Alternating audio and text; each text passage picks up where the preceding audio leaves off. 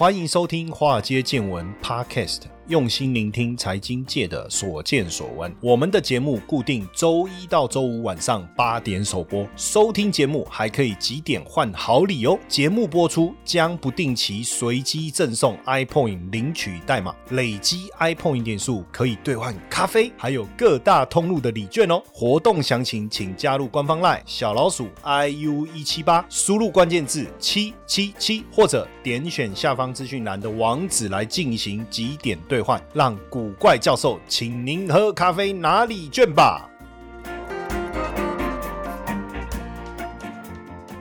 股票市场千奇百怪，见怪不怪。大家好，我是古怪教授谢承彦啊。今天来聊一聊特斯拉。然后最近好像大家都在晒特斯拉，哎，什么意思哦？我在脸书看到很多好朋友买特斯拉，我一个学弟也买特斯拉 Model 三，另外买 Model Y 哦，然后都在那边晒特斯拉。那特斯拉呢也发布了圣诞节的更新礼包哦，有两个特别引人注意的功能，就是 Apple Music 还有麻将游戏哈。当然实际使用以后怎么样，大家自己感受啦。因为这一次。特斯拉又发布了这个重大的更新嘛，哈，这次圣诞节更新的版号是二零二二点四四点二五，哈，要推送给全球的一个车主，哈，包含了 Apple Music 整合到车上的资讯系统，你就可以用 Apple Music 还有这个 Spotify 哈来做串流音乐服务，有更多的音乐体验。那只要点了 Apple Music 图示啊，用 iPhone 啊扫描荧幕的 QR code 就可以登录 Apple ID 使用哦。基本上这个哦，这个顶级连线功能就要，跟这个要顶级连线功能才能用哦，就是你要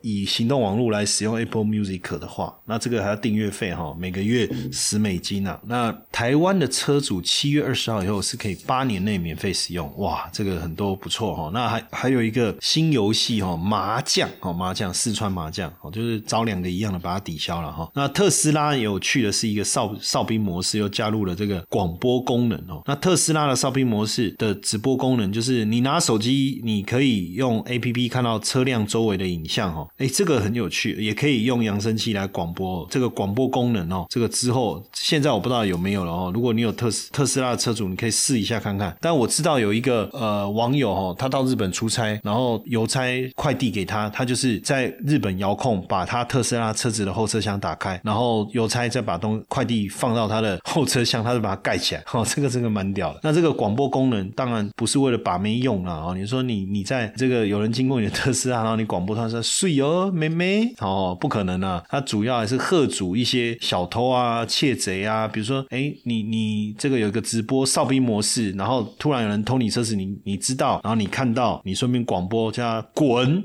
是不是这样？那当然，哨兵模式过去好像也很敏感，所以就是说在闹区的时候会一直引动、引发啦。所以现在它也有一个更新，就是你可以关闭镜头侦测哦，然后至少不要那么敏感，就是人潮多的地方就不会有这样哈。那 Model Y 的预定热潮在十二月初，在二零二二年十二月初交车啊，庞大的交车潮哈，但也蛮有趣，就是它的这个交车真的很直接哈，就是交车一般来讲会有一个仪式啊，没有就是车子。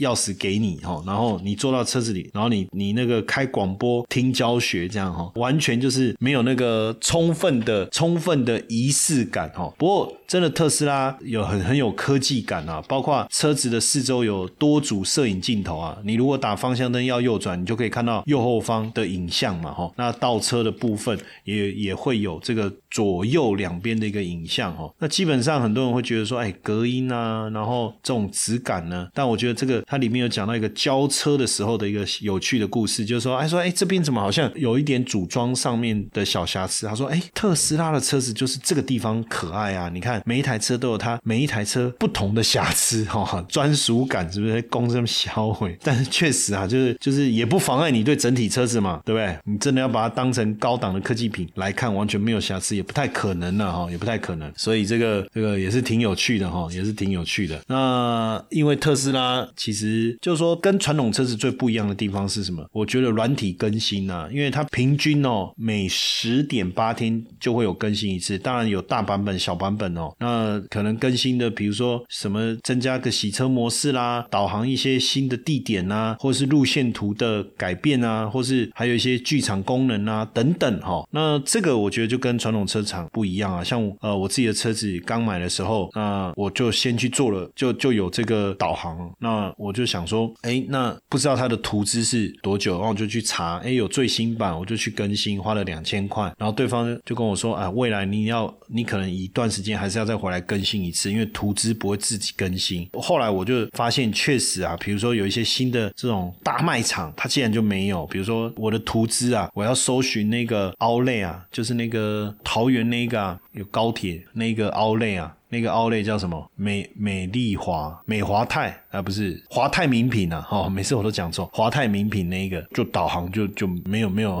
没有选不到这一个，就选不到啊。当然你说图资更新，我现在也不更新啊。为什么？如果说基本的导航搜寻不到，我就用手机啊。但是你又觉得好像就少了一点感觉，对不对？所以特斯拉就有这样的一个优势嘛，哈，优势。那现在特斯拉美国德国厂的周产能达标三千辆，就是柏林。厂跟德州厂的周产能在二零二二年十二月中的时候都分达标三千辆了哈，达标三千辆，但还是比目标晚了几个月了哈。那现在不过至少这个柏林超级工厂每周产能已经可以达到三千辆了哈。但是我们在在想另外一个是到底自驾的状况怎么样哦？因为过去马斯克一直不愿意用这个毫米波雷达哦，因为就这种不管你是自动驾驶也好，环境监测。测也好，你要么你就用毫米波雷达，要不然你就是用镜头，用眼睛看的一个概念。但他一直不认为，就他其实是一个纯视觉的永自动驾驶的忠实拥护者哈。不过这个最近却看到，就是马斯克好像要让毫米波雷达重新就是再装到特斯拉上面哦，不知道为什么哦。当然有有有人就特别整理一下，因为说这一次的这个雷达是非脉冲毫米波雷达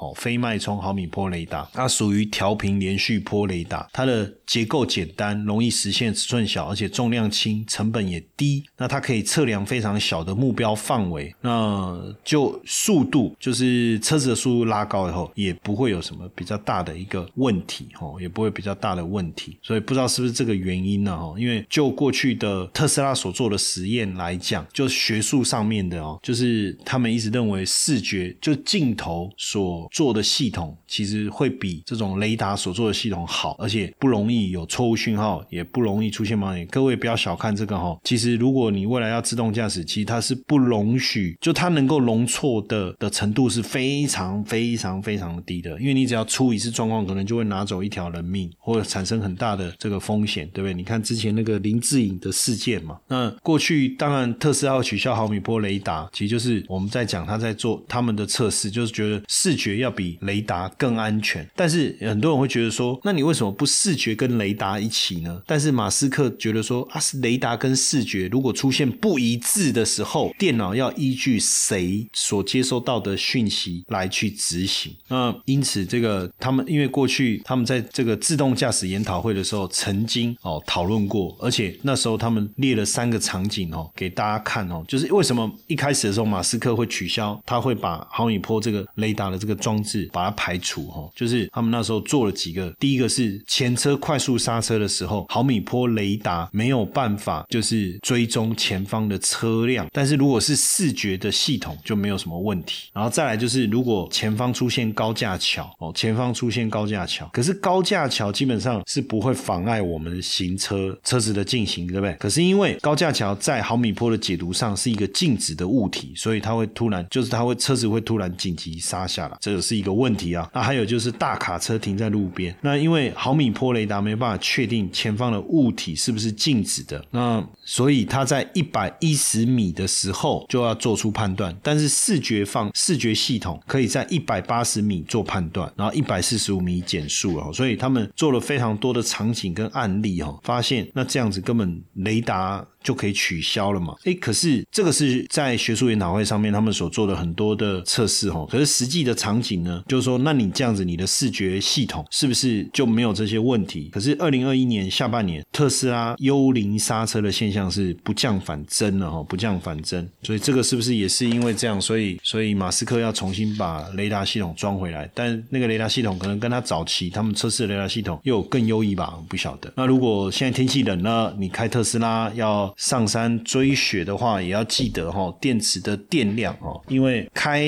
电动车哈，天气气冷的话哈，它消耗的电哦会更多。那你如果真的在山上电不够的话哦，加上有没有地方可以充啊？要不然你真的卡在半山腰，那就真的是 GG 了哈。所以这个也是电车目前的一个困扰哈。不过特斯拉已经开始在开放他们的充电站，让各品牌的电动车主也可以一起来充电哦，可以一起来充电。你也是跟我一样每天都要喝一杯咖啡的人吗？那每天天来杯洗脑的咖啡就像充电一样，有时候一杯不够，再来一杯，再一杯。可是喝越多不见得提神哦，反而影响睡眠哦。那直到我发现这个好东西——纯青低音咖啡啊，独家六道功法哈，天然降低咖啡因，每杯只有三十七毫克的咖啡因，随时喝不心悸，不干扰睡眠，可以享受咖啡因的好，又不会增加肝脏代谢的苦恼啊。Less is more 哦，那来一杯健康的好咖啡啊，分享给化街见闻的粉丝跟听众们哦，加我们的官方赖小老鼠 iu 一七八，输入关键字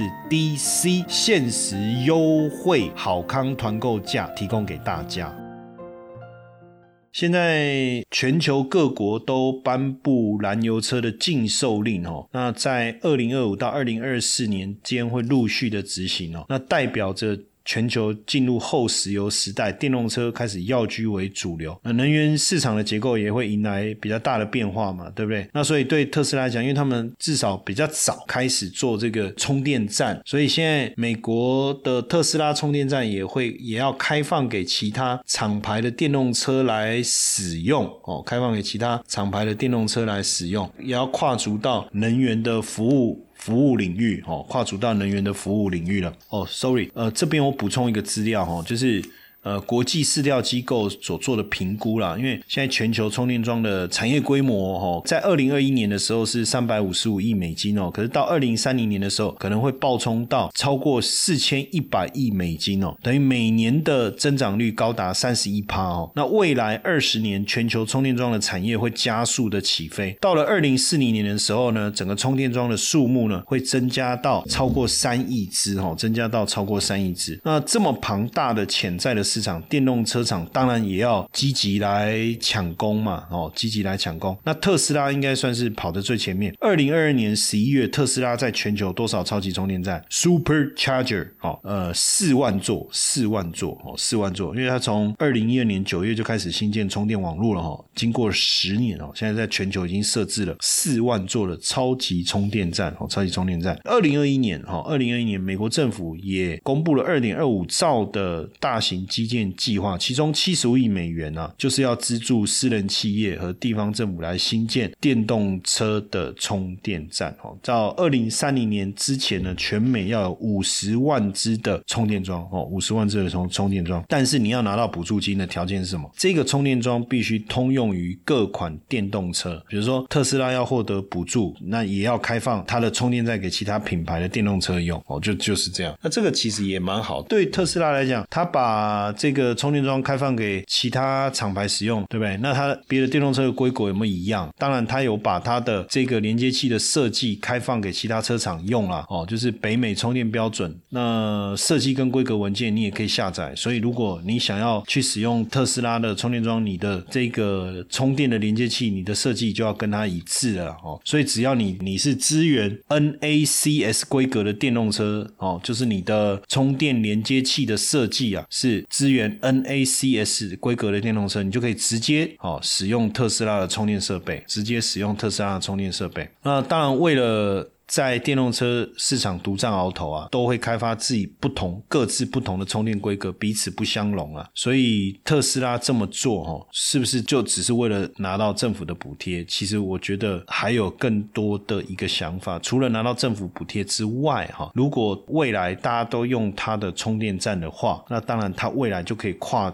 足能源服务，因为特斯拉在美国一千五百座资源快速充电的超级充电站，每一站有九支充电桩，每一站有九支嘛，所以总共几支？一万三千五百支。所以当我开放给，就是说所有的品牌都可以来我这个地方充电的时候，特斯拉是不是就变成电动车界的加油站？所以它就等于跨入能能源服务这个领域哦。那目前特斯拉的超充站的充电桩已经发展到第三代，最高功率是两百五十千瓦，比目前大家车厂自己建的充电桩的功率还高百分之二十五。哦，那 Model 三充电十五分钟就可以补足两百五十公里的续航数、续航里程了哈。所以特斯拉充电站有没有优势？有，肯定有哦，肯定有。所以基本上在这样的一个情况下，特斯拉也有可能就变成是一个这个这个能源能源公司的概念哦。那当然不止就是这样啊，因为特斯拉也想要借由开放充电桩，让充电站变成餐饮跟娱乐场所，就它同时可以扩张它的商业版图。就你充电站，那你就不用下车，也很像以前麦当劳。我不知道大家知不知道麦当劳那时候会窜红，就是因为大家开车开到麦当劳，然后你不用下车，就有那个穿溜冰鞋的那个辣妹啊滑过来帮你点餐，然后呢再把餐拿过来给你，然后它旁边就勾着那个门呢，就是有一个架子勾着门，你就可以把你的汉堡、可乐、奶昔放在上面这样哦使用。哇，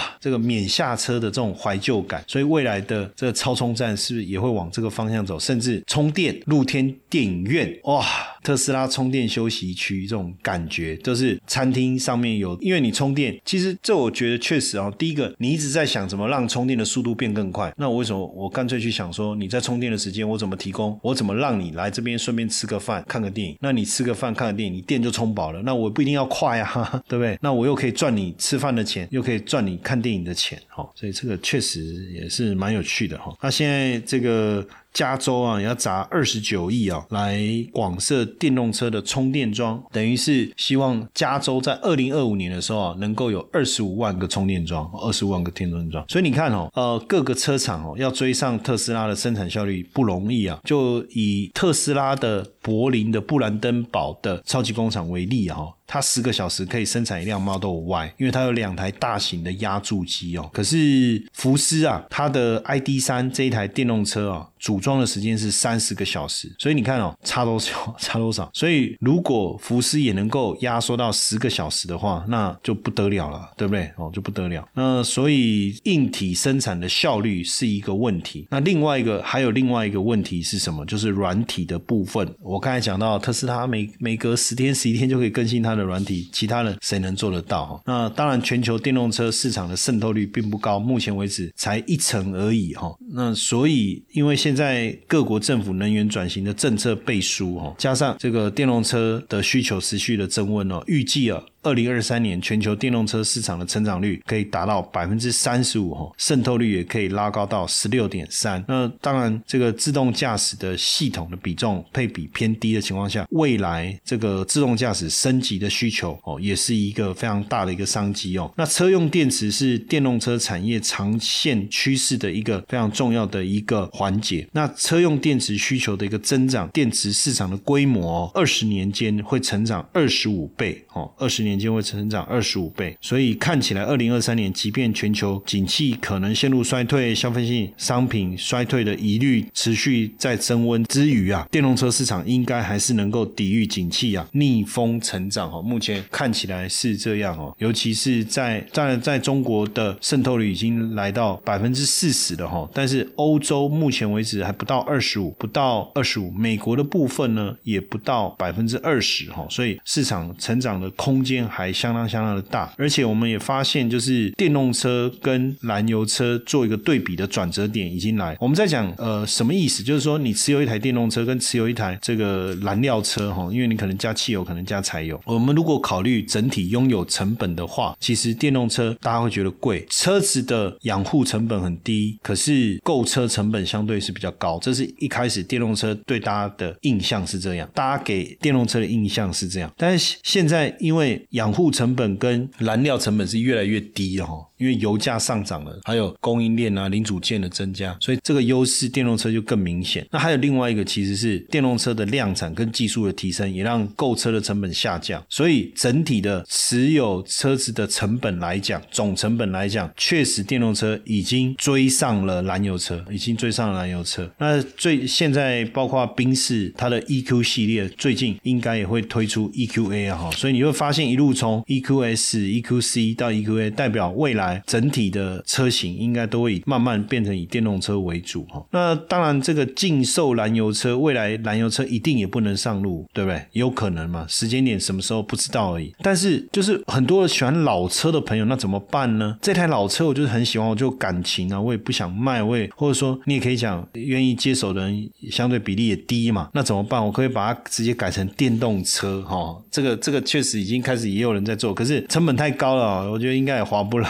哈，划不来。但是确实是可以参考的方向哈，可以参考的方向。那未来还有很多新款的电动车，包括大陆的这另外一个品牌叫做 iWay 哈，iWay 它所做的这个电动跨界修旅哈，叫 U 六，顺利的进军德国，顺利进军德国。它这台车我有看过，是真的蛮漂亮，因为它是之前法拉利的设计师奥山轻型哦所操刀设计的哦，其实就是要主打年轻族群跨界修旅，跟那种轿跑车的那种概念啊，运动风也好，或是法拉利的那种那种跑车 feel 也好，哈，它就设计的相当的相当的好。那当然，我觉得。电动车的这个议题啊，还是为还是在二零二三年还是非常非常值得大家去关注哈，所以我们也透过今天来跟大家分享。那当然在这边也跟大家分享一个好消息，就是我们也很高兴哦，我们的节目荣获这个 Mr. Bus 所颁发的一个二零二二年年度 Podcast 的奖项哦，拿到一个非常漂亮的奖牌哦。那当然我们的现在我们的应该是说关注我们粉丝节目的粉。粉丝数快接近十万大关了哈，所以也请大家如果喜欢我们的节目，多帮我们分享，让更多人来收听我们的节目，对不对？用心聆听，所见所闻。好，我们的所见所闻，我们的用心聆听。那因为我们的节目也用心制作，大家用心聆听哦。还还还有同学在在我们的脸书留言哦，就把我们那个每次开场我讲那个话哈，用心聆听，对不对？哦。这个所见所闻，这个挺有趣的哈。那一路以来到现在，谢谢大家支持。我们现在节目的下载也超过一千万次哈。那所以持续的在这边跟大家持续的互动跟交流。当然，如果大家喜欢我们的节目的话，除了关注、除了分享之外，哎，也可以给我们一些 donate 哦。好好好，这样我们也会，我们的工作团队哦也会非常非常的开心。